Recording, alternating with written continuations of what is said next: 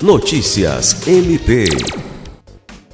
O Ministério Público do Estado do Acre participou na última quarta-feira, 8 de junho, de uma audiência pública realizada pela Assembleia Legislativa do Estado do Acre para discutir o combate ao feminicídio.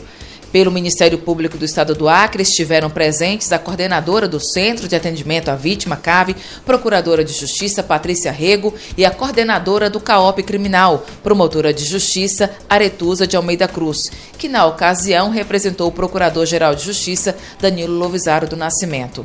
A sessão foi presidida pelo deputado estadual Daniel Zen e contou com a presença de representantes dos poderes constituídos, de instituições e de movimentos e organizações de defesa defesa dos direitos das mulheres de 15 municípios do estado.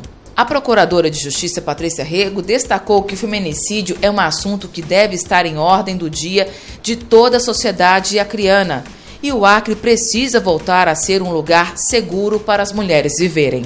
Alice Regina, para a Agência de Notícias do Ministério Público do Estado do Acre.